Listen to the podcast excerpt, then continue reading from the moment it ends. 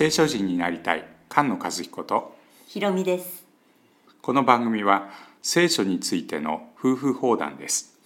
週に1回土曜日に配信します。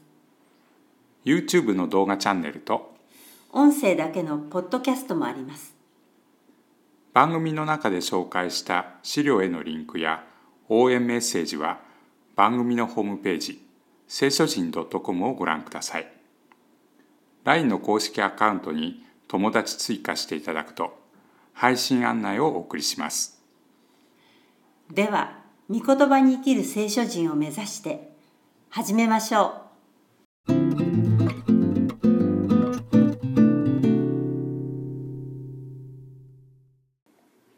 えー詩編の9編の後半です。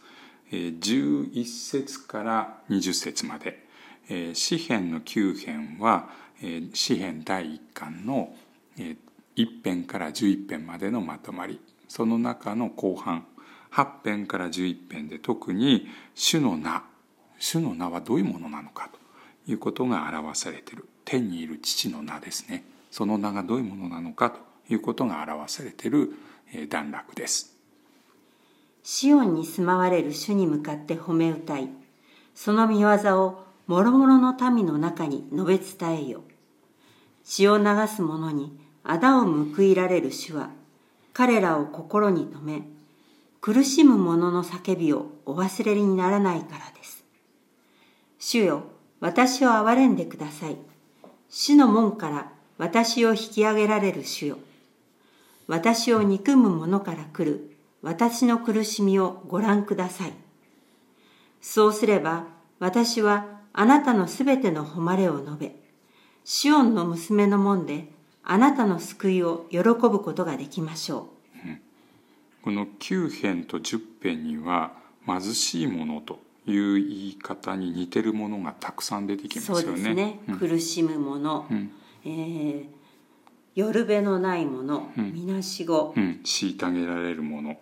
これが10回以上出てきて本当にこの、えー虐げられて弱って力のないものそのものが死から救われるということが、えー強調されてますよね。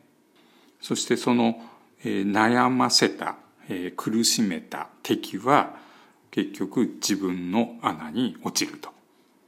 もろもろの国民は自分の作った穴に陥り隠し設けた網に自分の足を捕らえられる主は自らを知らせ裁きを行われた悪しき者は自分の手で作った罠に捕らえられる。自業自得です。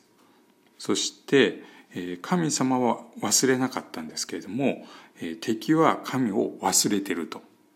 悪しき者また神を忘れるもろもろの国民は黄泉へ去っていく。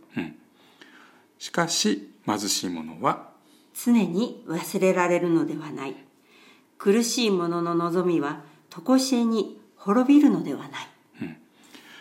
悪者は黄泉へそして貧しい者は忘れられず死から救われる。主よ立ち上がってください。人に勝利を得させずもろもろの国民に見前で裁きを受けさせてください。主よ彼らに恐れを起こさせもろもろの国民に自分がただ人であることを知らせてください。貧しい者には主の名が救いです。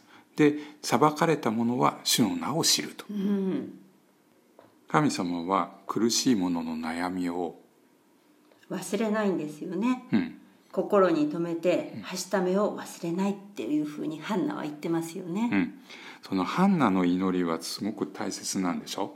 そうなんです、うん、サムエル記ダビデのことが書いてあるサムエル記は第一と第二があって出だしがこのハンナのストーリー。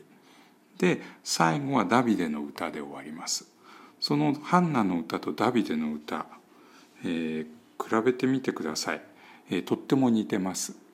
ハンナの歌はまだダビデが歌を歌う前ですから。生まれる前です。うん、詩篇がたくさん書かれる前に詩篇のようなものを書いてくれました。はい。